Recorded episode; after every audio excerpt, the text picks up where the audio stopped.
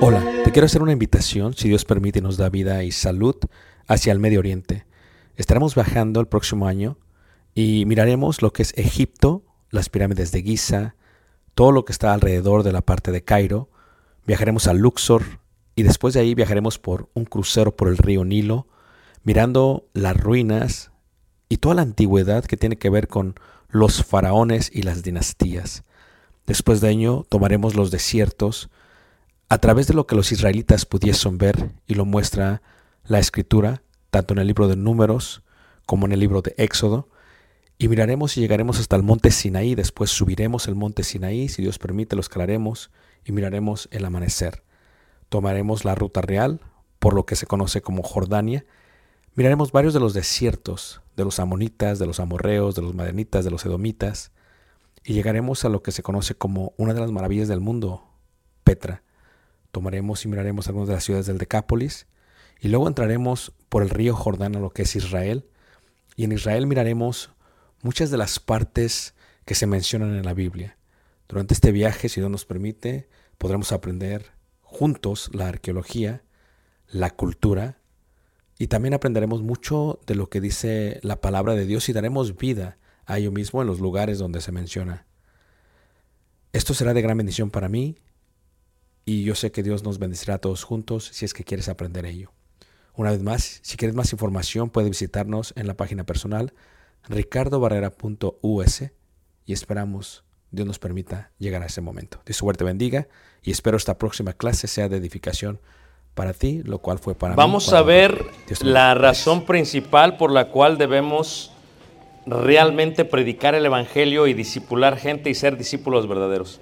En Lucas, en el capítulo 16, en el versículo 28, cuando se habla de esta historia, la escritura nos dice que eh, Lázaro y un hombre rico tienen dos tipos de vida y se conocieron mutuamente. Y en la misma nos damos cuenta la ausencia del amor por parte del rico. De tal manera que cuando los dos mueren, dice que en el versículo 22, aconteció que murió el mendigo y fue llevado por los ángeles al seno de Abraham. Y murió también el rico y fue sepultado. Y en el Hades alzó sus ojos estando en tormento y vio de lejos a Abraham y a Lázaro en su seno. Entonces él, dando voces, dijo, Padre Abraham, ten misericordia de mí y envía a Lázaro para que moje la punta de su dedo en agua y refresque mi lengua porque estoy atormentado en esta llama. Pero Abraham le dijo, hijo, acuérdate que recibiste bienes en tu vida y Lázaro también males, pero ahora este es consolado aquí y tú atormentado. Además de todo esto, una gran cima está puesta entre nosotros y vosotros, de manera que los que quieren pasar de aquí a vosotros no pueden ir allá para acá, pasar acá. Entonces dijo, te ruego pues, Padre, que le envíes a la casa de mi Padre, porque tengo cinco hermanos para que testifique, a fin de que no vengan ellos también a este lugar de qué? De tormento. No hay amor más grande que uno pueda tener por el prójimo que compartir el mensaje del Evangelio que borraría el infierno de su eternidad. ¿Cuál es el método para disipular? Amarás al Señor tu Dios con todo tu corazón y con toda tu alma y con toda tu mente. Y el segundo mandamiento es semejante, amarás a tu prójimo como a ti mismo. Esto es, ¿quién es mi prójimo? Fíjate, cuando se habla de la predicación, el mandamiento no es específico, es general. No es para los apóstoles, es para toda la iglesia. Id y haced discípulos, bautizándose en el nombre del Padre, del Hijo y del Espíritu Santo. Pero cuando dice ahí, id a todas las naciones, la palabra que se utiliza para naciones es la palabra eh, griega etnos. De ahí viene la palabra transliterada etnicidad. Cuando tú llenas una aplicación, una, una solicitud, preguntan en Estados Unidos, dicen, ¿cuál es tu etnicidad? Y pones ahí. Entonces, la etnicidad es raza, nación, pueblo o gentiles. La pregunta sería, ¿quién es mi prójimo? Para mucha gente que nunca ha salido de este país, es fácil hasta cierto punto amar a la gente porque lo único que ven es gente similar a ellos. Pero nosotros que vivimos en Estados Unidos, yo tengo un vecino que es musulmán, tengo otro que es católico, o sea, gente que es de raza afroamericana o negra, gente que es asiática, ves, de todos los colores, todo eso es una es un sartén de naciones Estados Unidos. No se ve aquí. Apenas lo están viviendo, no aquí tanto como lo ven en Tapachula, que pasan todos los inmigrantes y que vienen de Cuba y que vienen de Venezuela y ven a toda la gente que va pasando. ¿eh?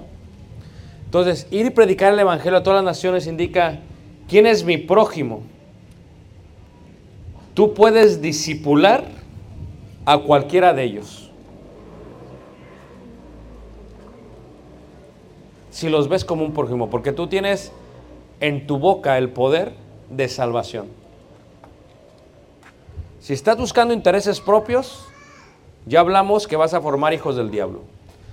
Pero si estás por el interés de reconciliar al mundo, no los vas a ver de esa manera. A veces somos medio racistas, hermanos. Dentro de la iglesia yo he visto racismo. Dicen, no, es que el hermano está muy negro. O el hermano está muy chaparro. Una vez escuché una hermana que le dijo a su hija, no te cases con él porque vas a empeorar la raza. Fíjate, hermanos, hasta ese punto. Somos hermanos en la fe. Pero aquellos que amamos, no vemos el exterior, vemos el interior. Para discipular tienes que ver el interior de la gente. No el acento que tienen, el interior de la gente. Y cuando ves el interior, puedes amarlos de esa manera. Y entonces, ¿quién es tu prójimo? No importa los colores. No importa la sociedad. Tu prójimo es tu vecino, tu prójimo es tu jefe, tu prójimo es el maestro de la universidad, tu prójimo es el empleado, tu prójimo es tu colega, tu prójimo es el cliente. Si lo ves con seriedad, toda la gente que tú tocas todos los días pueden ser discípulos de Jesús. Si lo ves con seriedad. Si no, simplemente va a decir, a esto le corresponde hacerle algo más. Por eso, quien no se reproduce no es buen discípulo, porque el que no sirve, no sirve. ¿Cómo puedo compartir el mensaje al prójimo? Se pregunta uno. Compartiendo el mensaje de Jesús. Mira, cuando tú estás en la mesa y estás platicando y hay gente que va a comer contigo, diles, ¿me permiten orar por los alimentos? La gente no te va a decir que no. Cuando viene el mesero, tú estás comiendo en un restaurante y viene el mesero y dile, oye, nosotros creemos en Jesús y creemos en el poder de la oración. ¿Tienes alguna petición por la cual podemos orar? El mesero. O sea, el poder de la oración es increíble, hermanos. Entonces, nosotros compartimos el mensaje de Jesús es sencillo. No empieces luego, luego con doctrina. No, no, habla de Jesús. No empieces luego, luego con el bautismo. No, no, habla de Jesús. ¿Qué hizo Jesús para ti? ¿En qué forma te cambió Jesús? Si no puedes hablar de Jesús es porque no tienes una relación con Jesús. Porque si todo lo que piensas es lo que Él hizo, entonces ves en Jesús siempre, totalmente, todo el tiempo, a Él. Es Jesús. Jesús es el único que es digno de qué?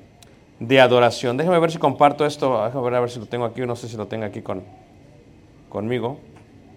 Creo que no lo tengo. No, no lo tengo. Pero quería mostrarles, hermanos, eh, acabo de enseñar un himno a la congregación. Eh, es un himno muy bonito y habla de el tipo de amor que tenemos que tenerle a Dios y sobre todo a, a Jesús. A ver si lo encuentro rápido. Porque cuando hablamos de este tipo de amor, hermanos,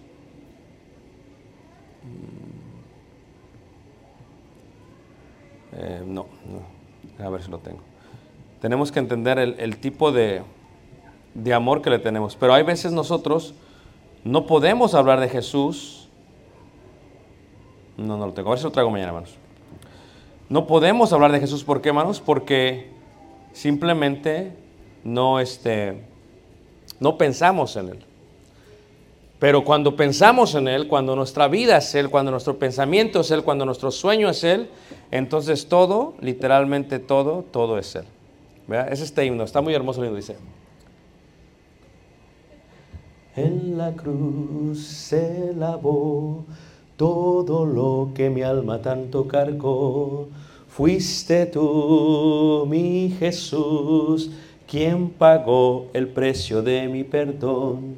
Y no hay palabra que quiera hablar, ni hay canción que se me antoje cantar, si no es para ti.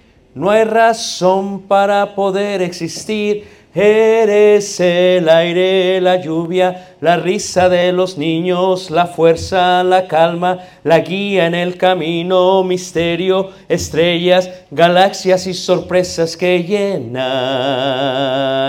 Eres la noche, el día, la luz que me ilumina, destino pasado, tesoro más preciado, la llave, la puerta, la voz que me alimenta y alienta. Tu amor hace eco en todo mi universo. Fíjate, hermanos, la letra habla de la vida que tenemos con Dios, con Jesús. Eres tú la razón por la cual perdido ya no estoy. Mi dolor se marchó por la fuerza de tu abrazo y calor. Y no hay palabra que quiera hablar, ni hay canción que se me antoje cantar, si no es para ti. No hay razón para poder existir. Eres el aire, la lluvia, la risa de los niños, la fuerza, la calma, la guía en el camino, misterios, estrellas, galaxias y sorpresas que llenan. Eres la noche, el día, la luz que me ilumina, destino, pasado, tesoro más preciado, la llave, la puerta, la voz que me alimenta y alienta. Tu amor hace eco en todo mi universo y no hay palabra que quiera hablar, ni hay canción que se me antoje cantar, si no es para ti. No hay razón para poder existir. Eres el aire, la lluvia, la risa de los niños, la fuerza, la calma, la guía en el camino, misterios, estrellas, galaxias y sorpresas que llenan. Eres la noche, el día, la luz que me ilumina, destino pasado, tesoro más preciado, la llave, la puerta, la voz que me alimenta y alienta. Tu amor hace eco en todo mi universo. Tu amor hace eco en todo mi universo. Tu amor hace eco en todo mi universo. Si tú estás enamorado de Jesús como yo lo estoy, todo es Jesús. El problema es que tenemos gente apática y no conoce a Jesús. Pero por ejemplo, el himno dice, eres la lluvia. O sea, cuando tú ves la lluvia, ves a Dios. Eres la lluvia, eres el aire, fíjate, estrellas. Tú te levantas en la noche, ves, dices, wow, cuánto me amas. Y cuando tú compartes ese, ese mensaje con toda la gente, la gente se enamora del Jesús que tú estás enamorado. Pero si tú no lo amas, ¿cómo lo van a amar? Y la única manera que ellos lo van a amar es cuando ellos vean el amor de Él a ellos a través de ti. Porque si solamente amas a los que os aman, si solamente saludas a los que te saludan, si solamente eh, eres amable con los que son amables contigo, ¿qué hacéis de más? Dijo Jesús. No, aquí el secreto es bendecid a los que os maldicen, amar a los que os aborrecen. O sea, cuando tú haces eso, es porque Jesús vive plenamente en tu corazón. Y cuando tú haces eso y crees eso y lo, lo compartes con tus hijos y con tu esposa y, y tu vida es ese Jesús. No quiere decir que no eres humano, que no cometes errores, que, que no te enojas, no, pero cuando eso es y la gente lo ve y dice, sabes que yo quiero un poquito más de lo que tú tienes. Porque la gente, hermanos, está hundida en pecado, está en tragedia, está en necesidad. Y tú eres el medio. Eres tú. Uno de mis maestros era de España, hermanos. Murió recientemente. Y uno de los consejos que me dio es esto. Dice, no hay nadie en la tierra, Ricardo, que tenga tus dones, que tenga tus talentos. Y que esté en el lugar donde estás en el tiempo que Dios te puso en ese momento. Por eso, Ricardo, déjate usar por Dios con los talentos que Dios te ha dado, con los dones que te dio, en el momento donde estás, en el lugar donde te asientas. Porque Dios te puso en ese lugar con un propósito. Cuando tú entiendes eso, hermanos, Jesús lo es todo para ti. Y su amor hace un eco en todo el universo. Y la iglesia a la cual tú sirves debe de saber eso. Si tú no tienes una relación con Jesús, ¿cómo esperas que los miembros a los cuales sirves tengan una relación con Jesús? Si tú no oras, ¿cómo esperas que ellos oran? Si tú no amas, ¿cómo esperas que ellos aman? Si tú no ayudan, ¿cómo esperas que eso es? O sea, no pueden hacer lo que tú no haces. No puedes disipular de la manera que es equívoca. Tienes que discipular como Jesús lo hizo, amar como Jesús lo hizo, hablar como Jesús lo hizo. Si tú haces eso, Jesús vive en ti. Jesús murió y su cuerpo estuvo en la tumba y resucitó.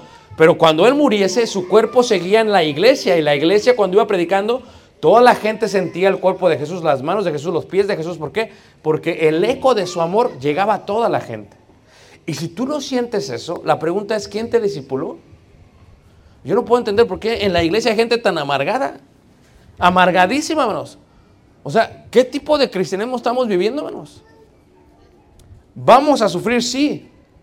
Pero tenemos, hermanos, tenemos una esperanza. Nos van a tirar al suelo, sí. Pero nos vamos a poder levantar otra vez, hermanos. O sea, tú no eres cualquier persona. Tú no digas, estoy ansioso. No, tú eres hijo de Dios.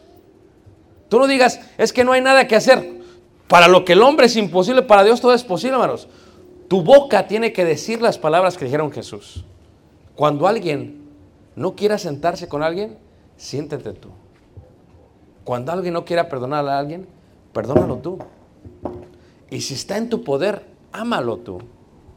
No importa el color de su piel. No importa si es maya o azteca o chichimeca o totoneca o mestizo o español o negro o blanco o amarillo. No importa eso, hermanos. Cuando tú visitas otros países, como yo los he visitado, hermanos, tú te empiezas a dar cuenta, hermanos, de que Dios amó al mundo, no solamente a Mérida, no solamente a México, amó a todo el mundo, hermanos. No podemos ser elitistas, racistas, únicos, solamente mi familia, no, hermanos. Si tu familia no quiso oír el Evangelio, ámalos, pero sigue y busca a alguien más. Porque va a haber alguien que te va a escuchar, pero no te va a escuchar si tú no crees que su amor hace eco en todo, ¿qué, hermanos? En todo el universo. No, no, no lo va a hacer. Simplemente no, no funciona así para Dios. Por eso cuando tú ves eso, hermanos, tienes que pensar, ¿cómo lo vio Jesús? ¿Cómo lo hizo Jesús? ¿Qué hizo Jesús? Tú sabes que a la samaritana nadie le quería hablar, hermanos. Nadie le quería hablar, hermanos. Y Jesús se acercó. Tienes que cambiar el chip. No estamos aquí para debatir solamente, estamos aquí para amar a la gente. La gente necesita ser amada, hermanos, espera ser amada. Tú ámalos. Ámalos aunque no vengan a Cristo Jesús. Ámalos aunque no acepten el Evangelio. Porque así lo hizo Dios. Jesús murió aunque no todos iban a aceptar, aún así vino y murió. Entonces, cuando tú amas a la gente, la gente va a ser transformada. Había un hermano, hermanos, que estaba predicando en Venezuela. Y él estaba predicando y dice que llegó, había como nueve hermanos, diez hermanos, santos predicando, todos tranquilos. Y entonces llegó, era misionero y se sentó la primera vez y los escuchó. Y dijo, pues, ¿quiere predicar? No, no, yo los quiero escuchar primero. Y escuchó a todos. Y no era, se levantaba uno y puras indirectas, ¿no? Como cuando alguien predica, ya sabes a quién le dicen, ¿a poco no? No volteas por el respeto de la hermana a veces. Entonces cuando acabó, se sentó con ellos. Dije, miren, yo quiero trabajar con ustedes, pero les voy a pedir una cosa. Déjenme predicar todo el año. Ah, no, no, denme chance. Dice, es que lo que yo escucho de ustedes es que se levantan para simplemente seguir debatiendo entre ustedes. Se están peleando entre ustedes. Entonces cuando viene una persona, dice, no, pues aquí no, aquí, aquí no hay amor. Permítanme. Y el hermano estuvo predicando por seis meses el amor de Cristo. Y la iglesia creció. Y les dijo, no solamente lo vamos a predicar, lo vamos a hacer. El poder de hacerlo, de la sabiduría. Y lo empezó a hacer, hermanos. ¿Tú sabes el poder que tiene eso, hermanos? O sea, piensa, de los estudiantes de tu escuela, ¿quién es al que no le hablan? Como decía el, el Kiko, ¿se acuerdan ustedes del Chavo del Ocho? Chusma. ¿Quién es chusma? De los empleados de tu trabajo, ¿quiénes no le hablan, hermanos? De tus vecinos, ¿quién no le hablan, hermanos? Tómate el tiempo para tocar la vida de la gente. Cuando hagas tú menudo, como hicieron los hermanos, a ver, aquí hay muchos que tienen negocio. Al hermano tienes l- las carnes del pueblo. Y la carnicería del rey David. Si ya los tengo, mira, yo sé que va a costar, pero aviéntate unos tres kilos extras. Y ve a la gente. Y hay gente que a veces no tiene manos que comer, ¿o no es cierto, manos? Dale. No para que vengan a Cristo, tú nada más ámalos. Ámalos. Te vas a dar cuenta de la diferencia que hace, es mejor dar que qué, manos. Y vas a darte cuenta cómo eres bendecido. Te vas a sorprender cómo eres bendecido. Si la iglesia ama, hermanos, de esta manera, la iglesia se va a duplicar. Así rápido, hermanos. El problema es que estamos peleándonos siempre, hermanos. Todo el tiempo estamos peleándonos. Que esto, que el otro, que para qué la pintaron azul la pared. que mi papá puso este primer ladrillo en el edificio. No lo toque. Es mi papá. No, hermanos. No, que, que la comida, que puros panuchos. Ya cámbienle. El reino de los cielos no es de comida ni de bebida, dice el Señor, sino de amor, hermanos. De amor. Llegamos a Israel, eh, hace tres meses fuimos a Israel, pasando la guerra, con la iglesia, y los hermanos, hermanos, nos tenían preparado un festín, así festín, hermanos. Y todos pasamos como, wow. Agarró la hermana, dice, agarra, es un platillo árabe, le ponen mucho arroz, hagan de cuenta como una paella al revés. Y la agarra así, hermanos, y la volteas ya. Y cuando volteas se riega todo. Qué bonito es el amor, hermanos. Y en la comida. Pero no, no es la comida, sino que, hermanos, lo que se siente. Estábamos el año pasado en Valencia, hermanos, en España. Estuvimos con los hermanos en Barcelona y fuimos a Valencia. Y llegamos a Valencia y me dice la hermana, hermano, hermano, tú tenés que venir conmigo. Digo, yo voy. Tú me decís y yo voy. ¿Ah? Hermanos, nos, dice, es que tú tenéis que comer la paella, que la paella es eh, platillo de Valencia. Yo voy, tú dámelo, yo voy. Hermanos, hicieron una paella tan grandota, hermanos. Y su esposo no es creyente. Y pasamos una noche muy bonita con ellos. Y dice su esposo, así es la iglesia. ¿A poco así es la iglesia? Hace tres semanas estuvimos en Ciudad de México, tuvimos una reunión de matrimonios. Se hizo en un hotel por la logística del hospedaje. Y fueron varios visitantes que no conocen la iglesia y llegaron. Y anduvimos en el turibús paseando por la ciudad, toda la iglesia. Rentaron dos turibuses para nada más la iglesia. Es más, el turibús fue por nosotros al hotel. Y de ahí nos llevó. Ya estamos que esto y esto y esto. Y cuando regresamos, eh, eh, la esposa es creyente, el esposo no es. Dice el esposo, dice, oye, es la primera vez que va a un evento de la iglesia, hermanos. Dice, oye, se llevan muy bien. Se ve que se quieren mucho. Qué buen ambiente, dice. Así es la iglesia. De esa manera. Sí, mi amor, así es. ¿Es que tú nunca quieres ir? Fíjate, hermanos. Si la gente experimenta el amor de Jesús en la vida de nosotros, la gente va a ser parte de ese pueblo. Ama a la gente, hermanos. No cuesta mucho trabajo. Date a querer. Ya deja esas amarguras, griterías. La hermana siempre enojada. Ah, que mi mamá no me amó de chiquita. Ya deja eso. Ya, eso ya, ya quedó atrás. Ah, que mi esposo, ya deja eso. Ama a la gente. Abraza a la gente. Y te vas a dar cuenta del poder del Evangelio. La, la iglesia va a crecer, hermanos. Es bien bonito, hermanos. Los discípulos experimentan eso. Acabo con esta historia, hermanos. ¿eh? Dice, había uno, uno que era, era denominacional, era, era, creo que era Pentecostés el hermano. Entonces fue a la iglesia, llegó un miércoles, ¿verdad? Y llegó el miércoles y pasó con su familia.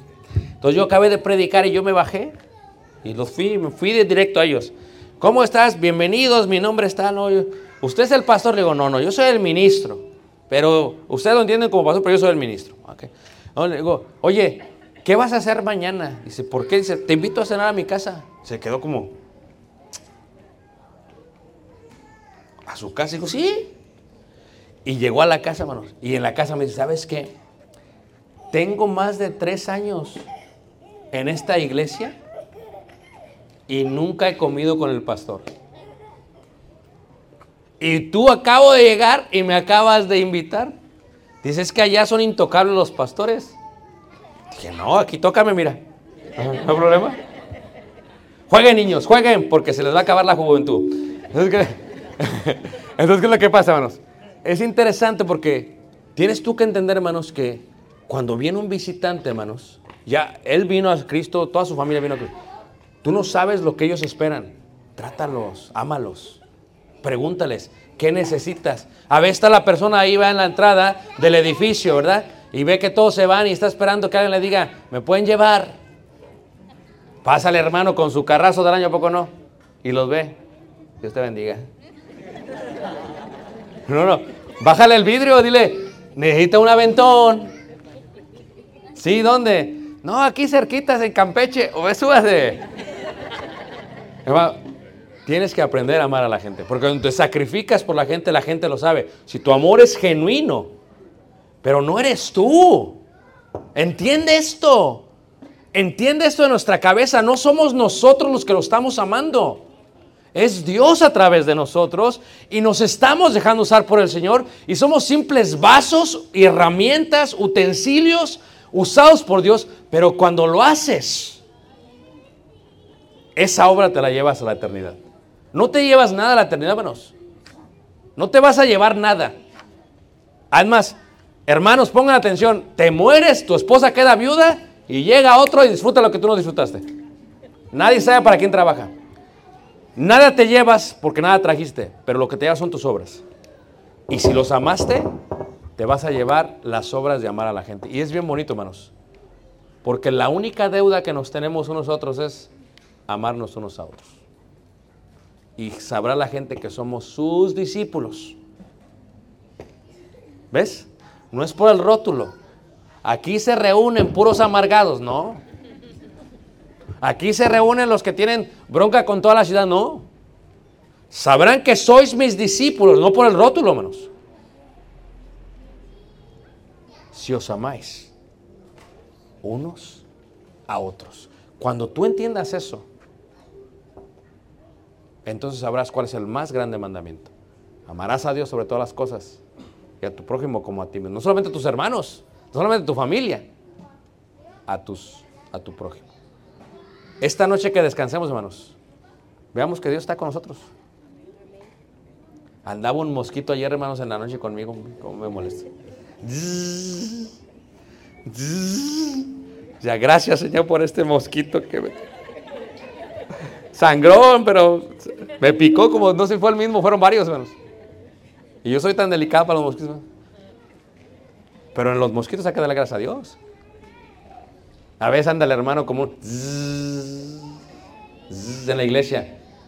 Gracias, Señor, porque con este hermano, este sangrón, digo, el hermano, me estás dando paciencia.